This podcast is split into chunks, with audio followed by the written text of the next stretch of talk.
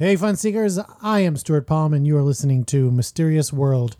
This is episode number 19, and you will soon hear a conversation between myself and Richard Webster. This is the second interview I'm having with uh, Richard Webster, and I'm very happy to have him back. Uh, before I get into that, I'm actually going to have you pause this. I'd like you in a moment to pause this recording and do something else. Go somewhere else, a particular place, because I need your support. I need you to share and pledge to my Kickstarter. Uh, if you don't know Kickstarter, Kickstarter is a platform where you can start a project by allowing people to pledge towards the creation of your project, and then they get rewards. And the rewards in this case will be the project. The project is my own personal designed, hand drawn 55 card Oracle deck. It'll have the 52 cards of a regular playing card deck plus three more significant significant significant words. Significator card if, if you know about um, that kind of thing. Um, go on uh, google kickstarter palms oracle or palms oracle kickstarter or go on kickstarter and look for palms oracle and you will find my project. Um, it's in the early stages. It's about a week into it. So uh, I need all the help I can get to pledge it up, up, up, and there are great rewards. You can get um, different options of decks, pendulums. Uh, there, there's a poker size deck and there's a bridge size deck. The bridge size one's very cost effective. If you want to just pledge a little, you can also get a whole brick of 12 poker size decks of Palms Oracle. Uh, so you could share them with friends or sell them on your own metaphysical site or whatever works for you. Um, so go do that and uh, and then come back and listen to me talk to Richard Webster. Uh, Richard is um, about to go to Berlin and have a lecture that sounds fabulous. He explains what he's going to do and offer in that lecture uh, in a few moments on on the recording. And uh, he also just recently with Llewellyn released his third book on palm reading, but this one in particular has to do with seeing potential, a person's potential in their palm, which I, I'm I'm going to pick that up. That sounds fantastic. But you don't want to hear me ramble on. You want to listen to the man himself. So, without further ado, here is my conversation with Richard Webster.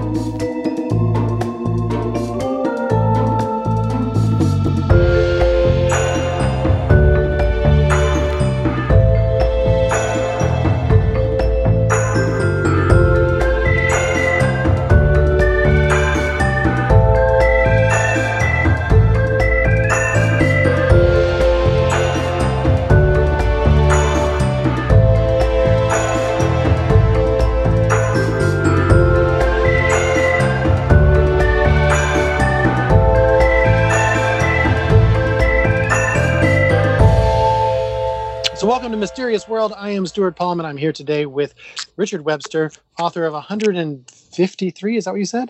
50, 158 it is now. 58. I do, tomes I don't, on on uh, various things that end up in the New Age and metaphysical sections of bookstores. Um, and uh, what what which one of those terms do you enjoy? Like what New Age gets used mind, as a negative. Spirit. Like mind, body, spirit. Mind, body, spirit. I like that too. I don't think I've ever seen that as a heading on a bookstore, though. In the in the UK, you do. I don't see it any in other countries, though. Here it would be uh, a very small section as part of the self help. Oh, is it? Yes. It would be like uh, there's a small section that says, um, you know, nonfiction. Well, actually, there's a large section of, of nonfiction, but most of those books are business. Yes. Yes. And then there's a section of sort of self help, and within there, you get the mind, body, spirit books. Um, I'm, I'm going to have a challenge for the people who listen to this, and the challenge is uh, how many times we say the word palm or palms. so if at the end of this video you can count up how many times the word palm or palms has been said uh, and remember i already introduced myself as stuart palm so there's that one and i just said it again. Uh, and the ones i just said uh, and you can have an accurate number uh, you'll you'll win palms oracle uh, in both the poker and bridge size. So but you have to wait till may till they all print and provided we actually fund it through the kickstarter. So that that is an incentive and a reminder for people to go fund the kickstarter. Um, but the other thing is, you've written a new book on palm reading, and you, that's not your first book on palm reading. You've written No. four. it's my fourth. Yes. It's your fourth. Yes. And why why does one write a book on palm reading four times? Mainly, mainly because a publisher asked me to do it. I wouldn't That's a, have chosen that's a good reason. Yeah. Oh, well, it's a very, very good reason. Yes, yes, it's an economic reason. But Mhm. uh, I wrote this one. Uh, I wrote my first book on palmistry, which was my first book for Llewellyn's back in 1992, and they published it in 1994. Uh-huh. And they to know what I was writing next, and I said I was planning to write a book, a more advanced book on palmistry. And they said, no, don't do that. They said the biggest market is in beginners' books. Um, the more the more advanced you get, the smaller the market is, because a lot of people, a lot of people are satisfied after just reading one book on the subject. So uh, I then proceeded to write a lot of books on a variety of subjects. Then they wanted another on palmistry, then another. And uh, when they asked me to write a fourth one, I decided I'd write it on uh, the poten- potential that you can see in people's palms, because that, that changes the emphasis a little bit. Oh, it's very positive. That's good. Yes, it is, it is positive, uh, positive. and what it's what you're not doing yet. Hmm? Yes, that's right. And Yeah. then sometimes they don't even know they've got this potential. Hmm. So what when you look at someone's palm and you're looking for potential, what part do you? I mean, I'm sure it's little bits of it everywhere. Yes, Uh, yes. what's uh, the main focus? It's a bit hard to, a bit hard to say. If if, if it's a, a physical potential they've got, you know, Right. such sporting sporting activity, I, I would look for a, a lifeline that swoops well well across the palm, Uh-huh. and uh, uh, a, fairly large uh, mount of Luna, which is um, a mount of um, Venus. Yeah. And uh, I, I would I would also want to see a destiny line, which which gives them the potential and the persistence to keep on keep on going. Uh, for is, is that the same as a fate line? The fate line, fate line, yes. I, d- I don't actually like the term fate line. That sounds as if it's all preordained. Yeah, that's true. Destiny So- line is nice. So I've always called it des- a destiny line. And uh, I look I look for ambition lines uh, for, for most careers if they're going to have to be persistent. To, to And for those listening who don't know, uh, the lifeline is the one that sort of starts uh, between your your thumb and first finger and swoops around to to uh, your wrist, all the way around your thumb for some people, depending on on how that works for you. And the uh, fate or destiny line goes right up the middle, and it That's- has breaks in it. Most people, and it's quite interesting. And it's actually my favorite line to read uh, in oh, a poem. to read. Yes, Yeah. yes. And some people don't have one. Right. Some people don't have one. They have no destiny. no. Uh, Sometimes they do very well though, and it means they, they do a bit of this and a bit of that. They're, whe- they're wheeler dealers. They don't, Right. don't have a proper career. Nice. Uh, I've, I've seen beggars who have very strong pronounced destiny lines. Hmm. So uh, they, they grew up to be beggars and became presumably uh, right. They were following it. yes, yes. Uh, and, and the Mound of Venus is the pad of your thumb on the palm of the hand, uh, Right. for those who don't know. Uh, in, in Chinese palm reading, uh, that has a sexual uh, uh, implication. a large mound of Venus. And in fact, I, I've palmistry as well. yeah, it does in all, but it's especially a focal point. It seems for for Chinese culture, in that when when I do palm readings, uh, I often get people who point out to me and they, in pride, look at that Oh, to, to point out how because they know that that Yeah. that pronounced mountain Venus means something to them, uh, which I always get a chuckle out of. Oh, very nice. Glad you're Yes. familiar with that. Yes. Uh, yes. in in Chinese palm reading, there's a there's a different connotation to uh, the left hand versus the right hand. yes. Uh, what what thought pattern on that do you follow? Uh, I I, th- I think that the minor hand, if if they're right-handed, that would be the left hand, and Mhm. the other way other way around. The the minor hand is what the person is thinking about, and the the major hand, the dominant hand, is what they're actually doing with their life. So uh, you ideally want the two palms to be as alike as possible. No no Mhm. one is exactly exactly the same, because that means the person is doing what they're thinking about. If if the if the hands are totally different, it means the person is possibly daydreaming about all the things he or she would like to do but isn't doing them. Hmm. That's good. I like that. Uh, in the Chinese version, it's I think you read women's left hands and men's right hands, Yes. uh, and and the way I've always thought of it, which is in line with what you're saying but slightly different, is that the left hand shows more, or the non-dominant hand Yes. shows more uh, potentials that you were born with, and then the changes you see in the right hand are sort of what you've made for your life. It's similar to what you just said, but but uh, I like actually like what you just said better. So I'm learning as well through this conversation. I, I like that idea uh, that it's sort of what you're thinking about yes. contemplating. My son has an interesting um, hands. His left hand has a simian line, but his right hand doesn't. Oh, is, is he right-handed? Yeah. Okay. Okay. That that, that means uh, once he decides to do something, he will be unbelievably persistent. No, nothing will stop him. That is true. Uh, all, already, uh, and it and it Oh, yeah, it, it, it it manifests in good ways in that he is very good at learning something uh, till he's mastered it. yes. Uh, even little things like I, he was three years old when he first learned to snap his fingers, which I don't think any other three-year-old knows how to do. That's that's impressive. Yes. uh, because he saw me doing it in a trick where you make a the snap in a paper bag, and he wanted to learn how to do it. Yes. Um, and it manifests its way in, in, in negative ways, like it's very very hard to get him to turn off the television. yes. I, it's, it's, I think it's a positive trait on on one palm. Oh, for sure. It can be much more difficult if it's on both hands. I have had people present their simian line hands. And simian line, for those who don't know, is when you have one line instead of two for your lifeline and uh, uh, headline. You, the- not, not your lifeline. Sorry, sorry, heartline and headline, because that would be weird. Uh, so there's just a the the horizontal line goes across the center uh, instead of two. And I've had people numerous times come and show me their hands and say, uh, "I went for a palm reading before." and they wouldn't read my palm because Oh. I have because my palms are like this, or, or that they were given a negative connotation, like "oh, that's bad." Yeah. Uh, so, I I'm always impressed at how much mopping up uh, I've had to do Oh for yes. bad readers. Yes. Yes. There are a lot of them out there, unfortunately. So many negative things installed in people about so many different things, um, and and I I think that's those experiences with negative readers and the stories from negative readers that turn people away from all reading systems and fortune telling and, and soothsaying of any sort uh, uh, and make it seem negative. When people have to remember that there are there are bad people in every industry. Yeah. and, and there are good people in every industry. yes. Um, it's just sad to have to fix or adjust perception. Yes. Yes. No, Um, you'll you'll for always, always be doing that. Uh, sadly.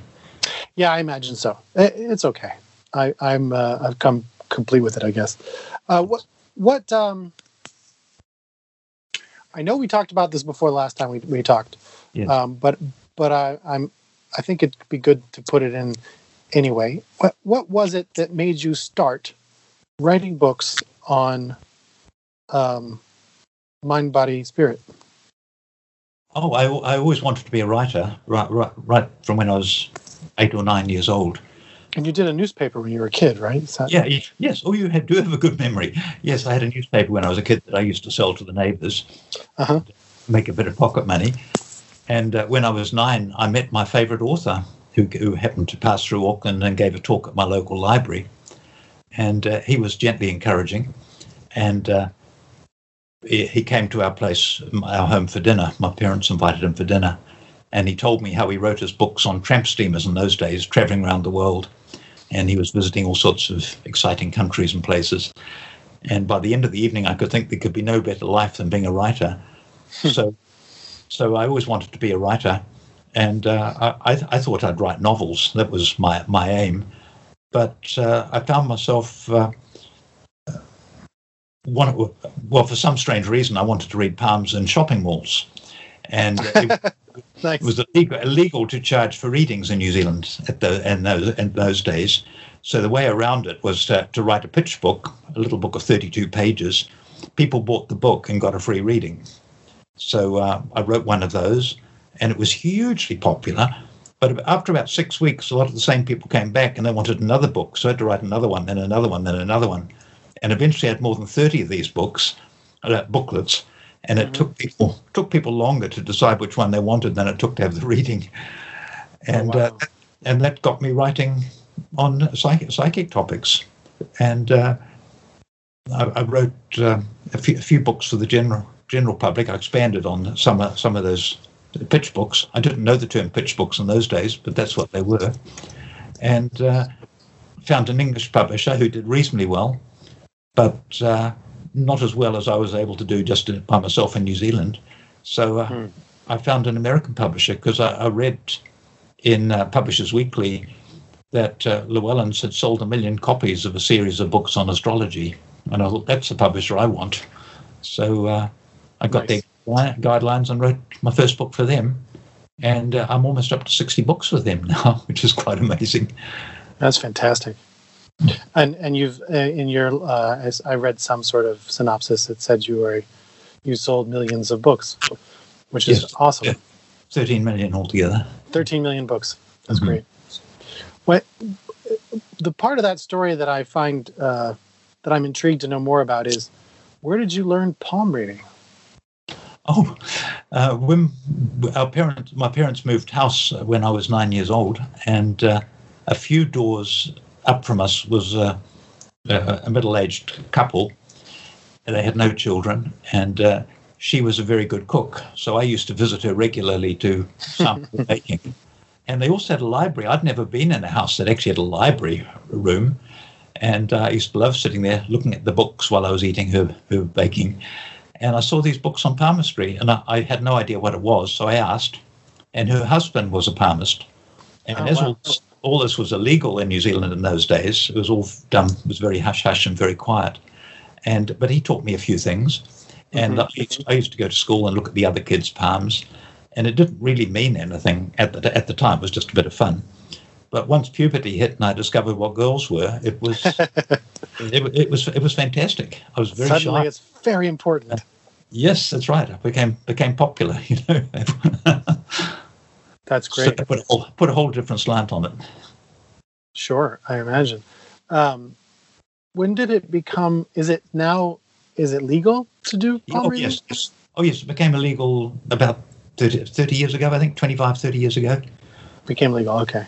Yes. And um, what are the like? Do you have to sort of frame it a certain way as entertainment or something, or is it just No. what, whatever is fine? It's just whatever is fine. Yes. Yes. What what made that change? It, it was know? just. And it was an old witchcraft law that came from the British um, Ah, law yeah. law books, and uh, Britain had given up on it long before, and finally New Zealand decided to do the same thing. Nice. Um, outside It- of palm, It was oh, better go for me. It was illegal actually because um, it, it- there were lots of people practicing, but they had to do it very quietly and secretly. All of a sudden, they all came out of the woodwork, so uh, there became much more competition once it became. Right. The the the speakeasy situation was better. yes, Um, I think that's true of a lot of things. Yes, I wonder. I wonder how that's going to affect um, sort of the marijuana industry in the U.S. Yes, that's right. I imagine a similar thing is going on. Yes. Um, so I'm working on uh, getting this Oracle deck that I've that I've designed uh, funded on Kickstarter. Yes. I know that you recently did a tarot deck with angels or something. Is that right? I, well, I, I did a tarot, a tarot deck and uh, I've done an angel deck. Okay. Well, what was the most recent? Because I remember it being released. The, Not, the, the tarot deck was the most was the more recent.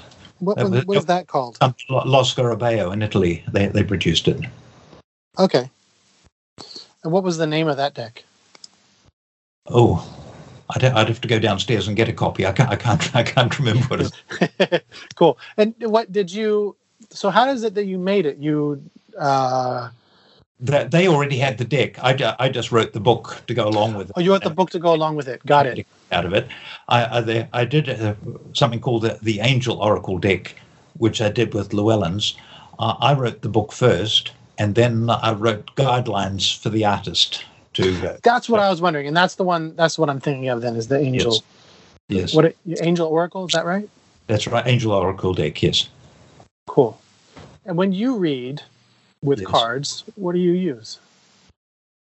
Uh, I, I use my my favorite actually are tarot cards, but I, I use regular playing cards as well, and I also use the Angel Oracle deck.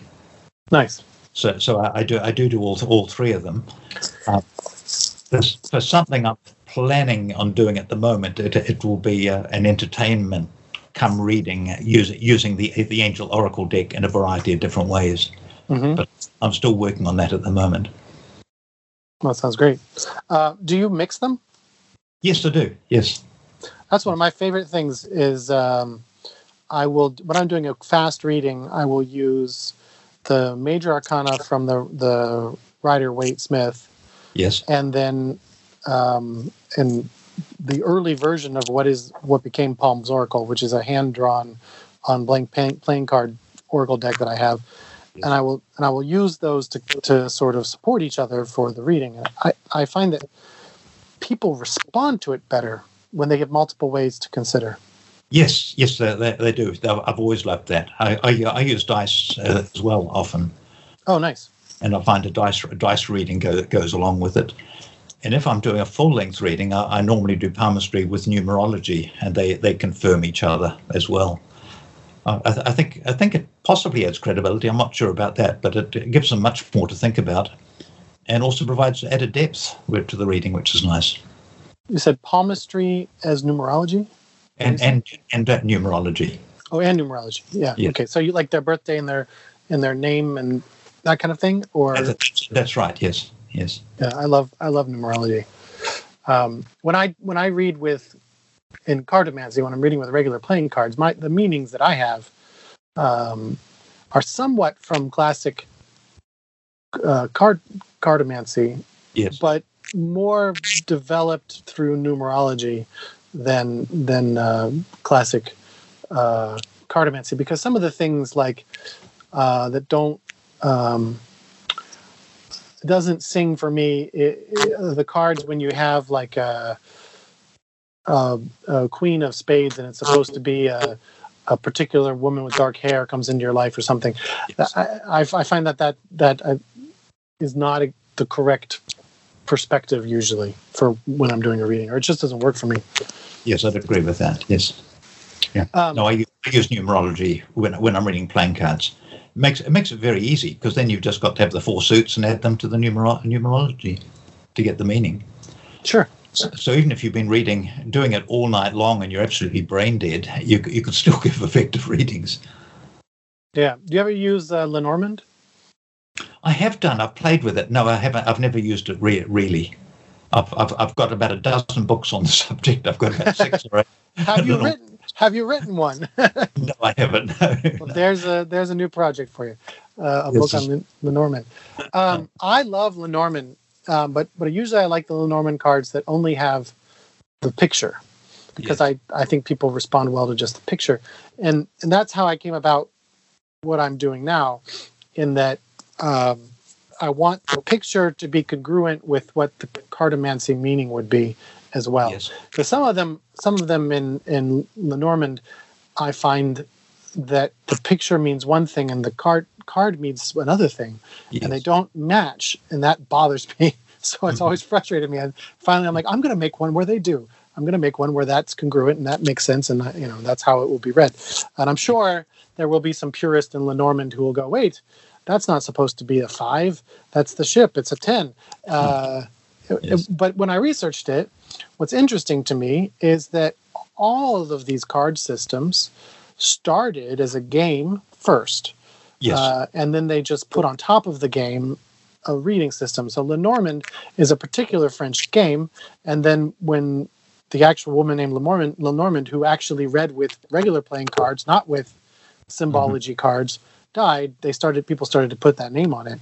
Um, which makes me go, okay, so these associations between the card and the picture are not actually based on something. They're kind of just happenstance. Um, not to say that that makes it invalid. I still think that the system within itself, no matter what synchronicity you're working with, is still functional. oh yes. Um, but I think refining it to make it more functional is, I mean, pretty much that's what uh, when you when you go back to like the Visconti Tarot, yes. that would have been made as a game. Yes, it would have. Yes.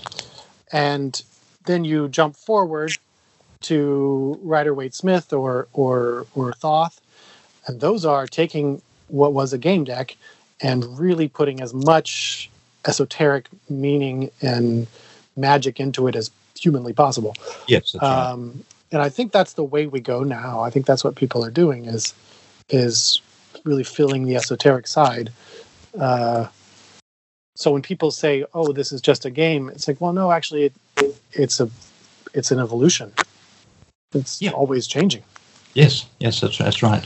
And uh, Uh, individual practitioners also also have their own variations as well. We had, we had an international tarot convention in New Zealand several years ago, Mm. and uh, we had about 20, 20 readers, all being uh, all were given the, the same card and asked to give what they thought what they considered was the meaning of that card, and everyone was slightly different.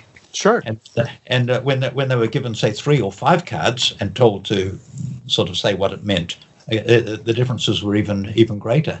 It was absolutely fascinating. But they were all good readers and all very effective, helpful readers. Yeah, I, I listened to a podcast, um, which is actually I think a radio broadcast from the um, the Lucky Mojo Hoodoo people in California. yes, and yes. I'm always fascinated in their they do two or three readings in every episode, and they have online two or three different readers who are using various systems, and sometimes they're both using, you know, the same, uh, but you know, there's like two or three people who are using tarot, but they're the they all vary, but they all apply. yes, that's right.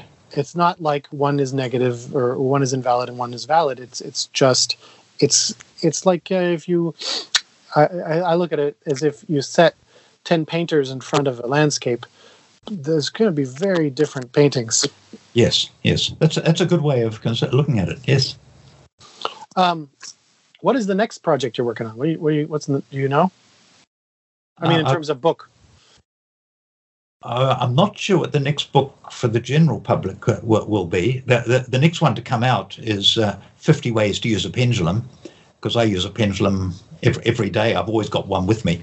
Yeah, me too. So, yeah, it's the most useful thing I've ever had, I think. Well, I'm already sold. I, I would like a copy of 50 Ways to Use a Pendulum. My I think- my first I book. think it's coming out um, in February, I think. Yes. huh? sorry, It's coming out in February. Nice. My my first book, uh, influenced by you, uh, uh, for the general public on on um, esoterics and mind, body, spirit subjects, is a book on pendulum reading, and I'm very glad to hear what you said earlier, and that I did name it beginner pendulum magic. so like, oh, okay, there's a wider uh, audience for that. Then I, now I just need to connect it to a publisher, I guess because I'm I'm just self-publishing and and you know how that goes. Um, We'll what? discuss, that, we'll discuss that when I'm with you. yeah, yeah, that'll be lovely. Um, when you use a pendulum, I for me, uh, there's there are not there are fifty thousand ways to use a pendulum, but Yeah. uh, the daily practice is um, often just getting. I'm an indecisive person, um, and so it's getting to the root of what's going to be the most effective thing within a, a myriad of choices. Um, you know, honing in on something is often what I end up doing. What What do you find you use it for mostly, if that's the thing? Um, mo- mo- mostly, I've got I've got a little ritual to eliminate negativity and enhance posi- positivity. To um, I'm I'm a positive person anyway, but everyone has ups and downs, so so Sure. it's good good to, to do that.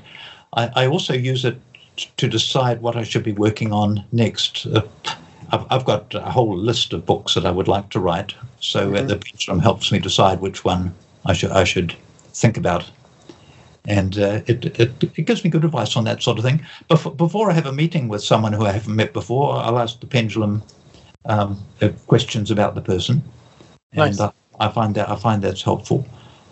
I, I don't I don't always actually even need a pendulum. I'm I'm a, a fairly good uh, body dowser, you know, as well. And uh, I learnt that because it used to be embarrassing in bookstores if I'd produce a pendulum to see if I should buy a certain book. Sure. So, so, so now I, I just close my eyes for a second, and and my body will tell me whether I should buy the book or not. what is it that it does to say yes?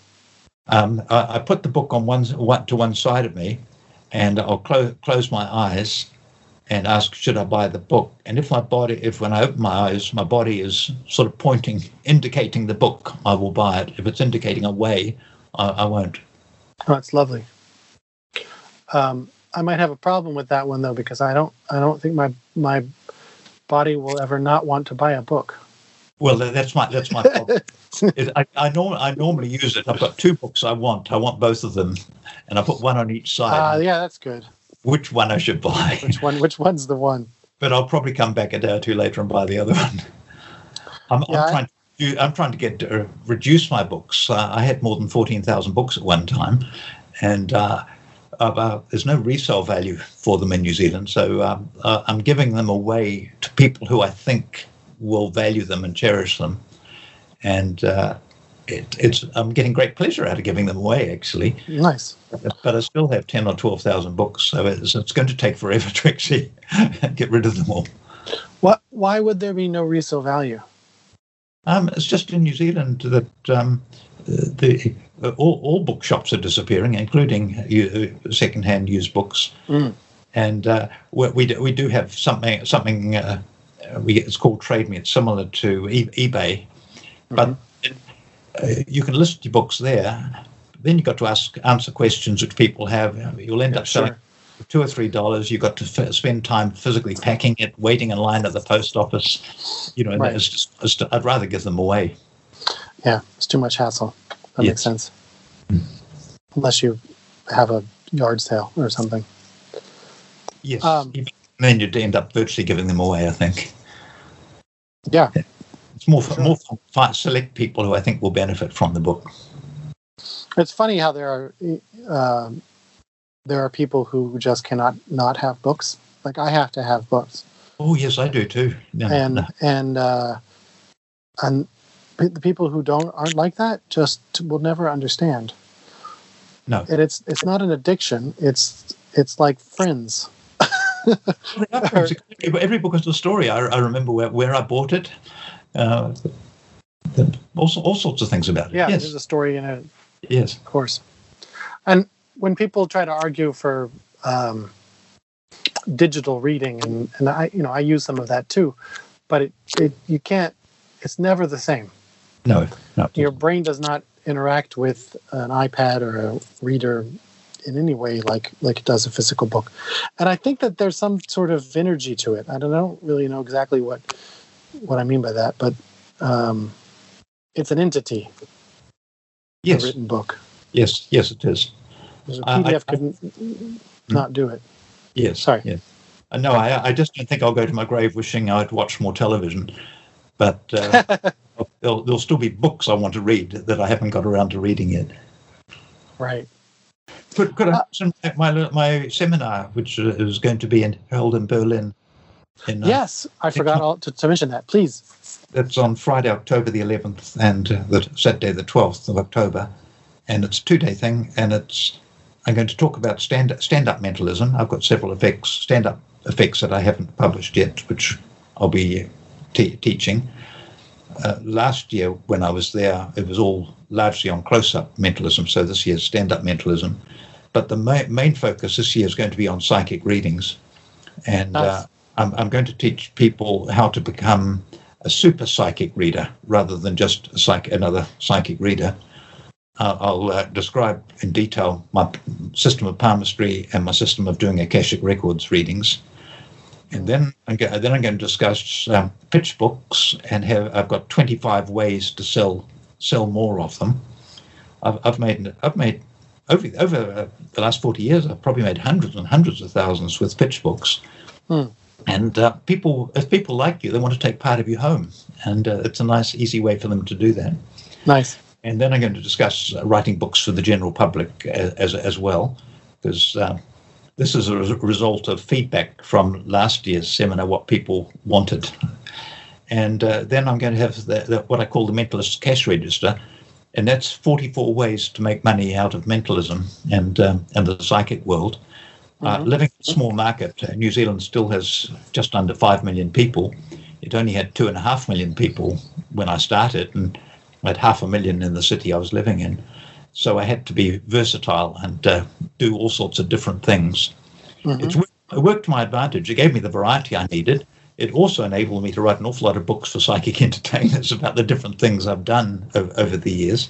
Sure. And uh, and uh, these are 44 ways that have worked to, to make me to make me money.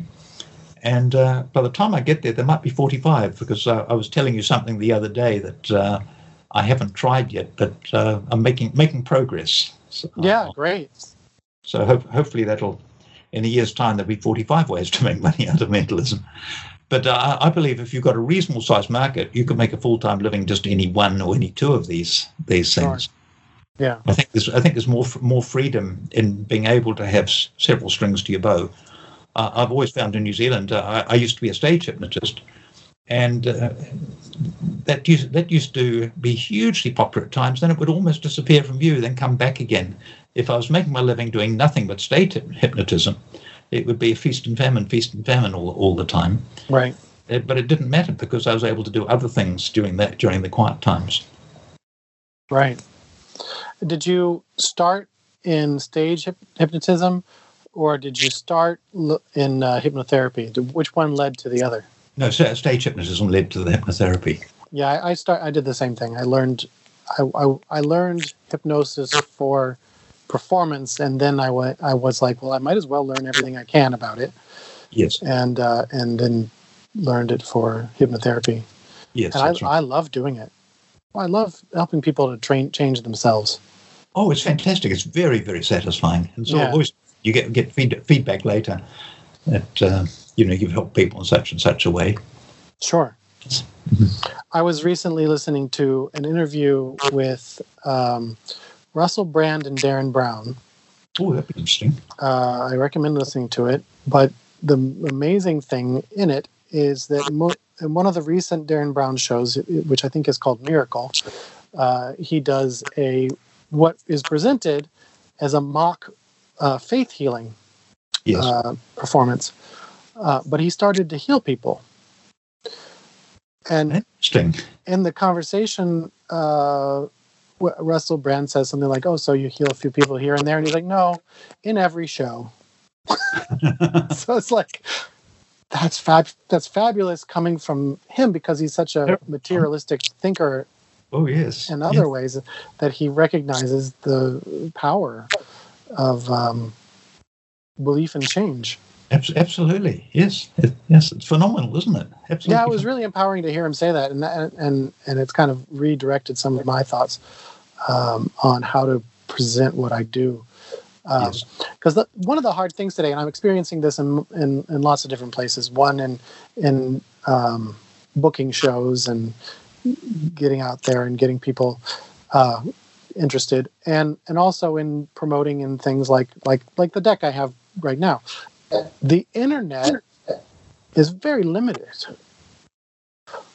but the ways that people used to promote stuff via uh, phone books and yellow Yes. pages and newspapers, um, in some ways seem, seem as though that was easier because Yes. because you put something out on the internet and you don't have any control over. There's not a nothing is centralized anymore. No, no, that's right. You don't know where it's going to go.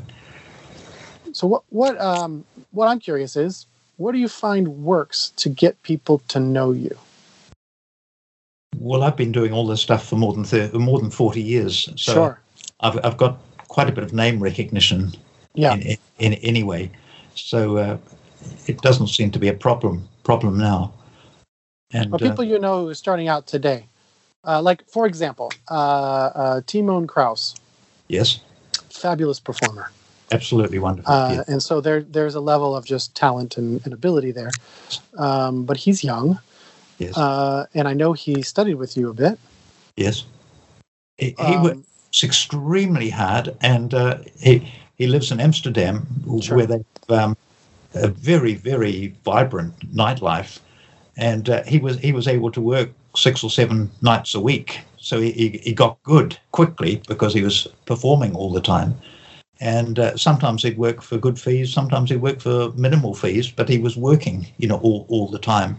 yeah, And that got- the that got- yes, got his name recognition out there. He got he got better. He's a very very clever guy as as well. If you've read any of his, his books, he, he wrote a best-selling book in German uh, called uh, "I Am a Mentalist," and and uh, giving Ich bin ein Mentalist. yes what what is the German word for mentalist? Is it mentalist? uh, men- yes with a with a with an e on the end. Yeah, mentalist. Yeah. Um, well, I, I bring him up because here's a young guy, uh, and I know he's he's done well.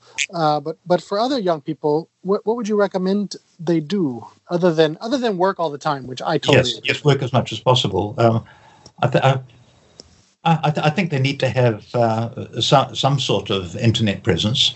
To Sure. uh, um, I'm I'm the worst person to be talking about this because my website is about five years out, out of date. So uh, the the problem is, as a writer, I spend too much time in front of the computer screen, and once I finish my writing for the day, I just want to get away from the computer. I, Sure. I don't I don't want to start. Um, interacting with people on the, the social media things. I, I don't I don't want to tinker with my website. I just want to get out and do other do other things. But you definitely need some sort of inter- internet presence, and uh, uh, I, I guess you've got to you've got to build up an email list of people who, who you can contact. Uh, I've I've got um, I, I used to back in the old days when I, when I used to self promote shows, uh, I had uh, a, a mailing list, and uh, I, it, it was incredibly time consuming. To, Sure. And but it it, pay, it paid dividends. So uh, I, I think an email list probably would not have the same results as getting a personal letter. But uh, it's it's it's limitless, isn't it? You can have hundreds of thousands of people theoretically on your email list, and uh, if you if you get one percent response, you, you you're doing pretty well. Yeah. I, I know. I know. With my um, e- the email list I have for the, the books I sell to psychic entertainers, uh, I have about a twenty percent response, and uh, other people have told me that that's that is very high, but that's that's because. I, I don't put everyone on on the list. It's only when they've bought more than one book, usually, that I'll put them on my, on my list to, Mm. to, to tell them when something new is coming out. That's good. That makes sense. Yeah, emails are still are still important. Um, Yes. Although I, I think about how often I look at emails and it's just delete, delete, delete, delete. There's so many that Oh, oh yes, yes. I don't yes. even open anymore. Um, It's amazing how it's constantly evolving the way that we communicate with each other. Um, but I actually, if you did put it, if you did put the effort forth to physically email, I mean, uh, physically mail people stuff Yes, uh, to a certain degree, I think that that would be extremely powerful today because Yes. nobody expects it and nobody's doing it. Um, I know when I first moved to Hong Kong, I made little packets and mailed them out to all the event people yes, to be like, "I'm here, use me," yes, and it, Yes. it did did a lot of good. It, it at least got me a lot of meetings with people and stuff like that. yes. But And- started when I first made my uh, the Gnostic deck, which is just a, a playing card deck, but with a theme and you know designed particularly for my own work, and I, I do cartomancy with it as well. Uh, I would send that out to people as sort of a little gift for Christmas time. It's those relationships, person to person relationships, that that's the most important. I, I Oh yes, most most definitely. Yes, yes. People do business with people. Yes. Yeah, exactly. Um, I had another question for you. Now it's flown out of my head. Uh-huh. um, oh, the Germany thing uh, uh, is the um, is it full? No, no. No, so still spaces. I, I think people can still. We've and- got three spaces, three spaces left. Okay, 3 Mhm. Um, and uh, There's maximum of twenty people, so it, it's it's, small. It's small. We, we, I, I, I love that size because I, I can interact with every everyone individually. Sure, Get to know get to know everyone. and they learn more that way too. Yes, yes, that's right. And they can also there's time for them to ask any questions they have. I know you did one in uh, Vegas not Yes. so long ago. Yes. Are you doing more in the future? Is planned, or you don't know yet? I, I certainly hope so. I've got I've got several uh, leads, and a number of people have approached me to do them. Nice. I've got I've got nothing definite. I, I would love I would love to do more because I love traveling for one thing, Sure. and I I also love doing these things. Uh, I'm I'm in my seventies now, so um, it's it's great to be showing younger people how to do some of the things that I've, I've done and being able to make a living out of. And uh, I'm getting great pleasure and satisfaction out of doing it. It sounds like you're never not busy. Oh no, no. I've um, most of my friends have retired, and it's the very last thing I want to do. I agree. I actually have. Um, I've been asked on various occasions because I work in a world where um, there there is no. Uh, you know, you're always having to drum up business for yourself uh, and and make new work and focus on the next thing and you know Yes. make it make it work better, make it work better. Um, people say, well, what is the retirement plan? And this, well, why would I want to do that? I, d- yes, exactly. I love everything I do. I don't ever want to not to be doing it.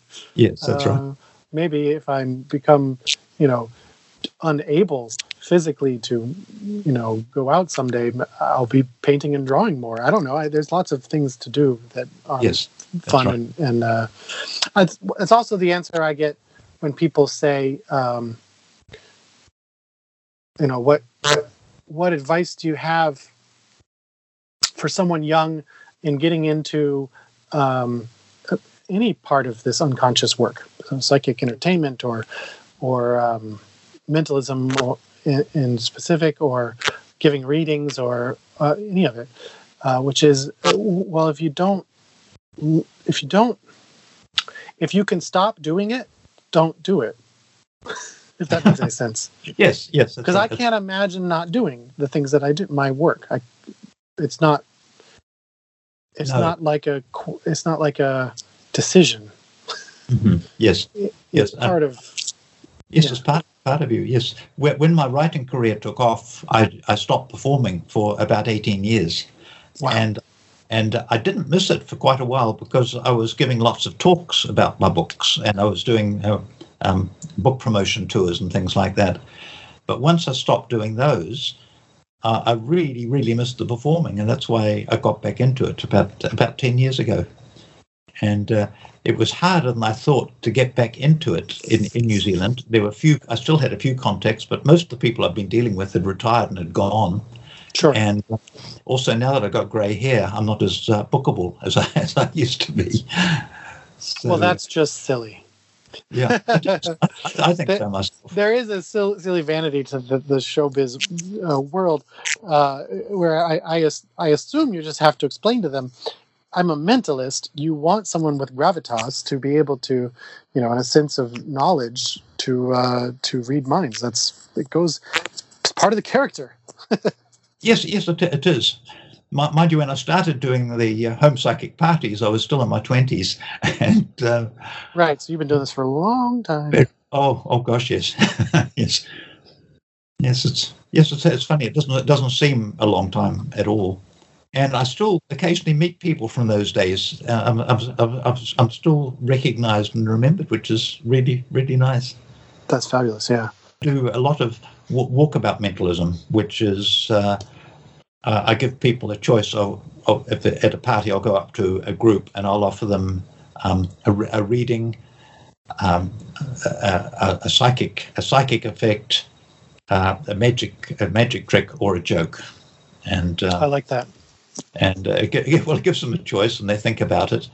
And uh, if if if there are four in the group and they all want want a reading, they'll, they'll get, I'll do four different types of reading, so everyone gets a different reading, and uh, it, it, that, that, that proves very very popular. Oh, I also offer a, I offer offer a magic trick, and that is the least popular of of all of them. Sure. Most, most people would rather hear a joke than watch a magic trick. what What's the magic trick? Um, if they were to pick it. It, it, it, it's a, a quick four ace trick that I okay. got using people's hands as a table. Nice, and I know what I know what the joke is. Is you you use cards with the joke that's on them. That's yeah, it. that's yeah. I love that. Um, whenever you book, whatever you book these things, and the way they sell you, do they say mentalist and magician? Do they say psychic? And how do they frame that? It, it's not. It's normally mentalist and magician. So the things that uh, uh, people should look at right now is that there's three slots left in the Germany. It's in Berlin. Is that right? Yes. You're in Berlin. Uh, the Berlin seminar with Richard Webster. Uh, there's still three slots, and and so somebody go pick up those three slots because uh, if I could travel to Berlin right now and do it myself, I would uh, I would do that. But it's not not uh, cost effective right now. But uh, also pick up what is the actual full title of the new Palm book? That is, is green and it says Palm on it, which I like. Yes. Um, Pot- potential potentials in the palm, I think. Potentials in the palm. So it's about or, or potential in the palm of the hand. I'm I'm not sure. Seeing seeing potentials in people's palms. Yes, that's great.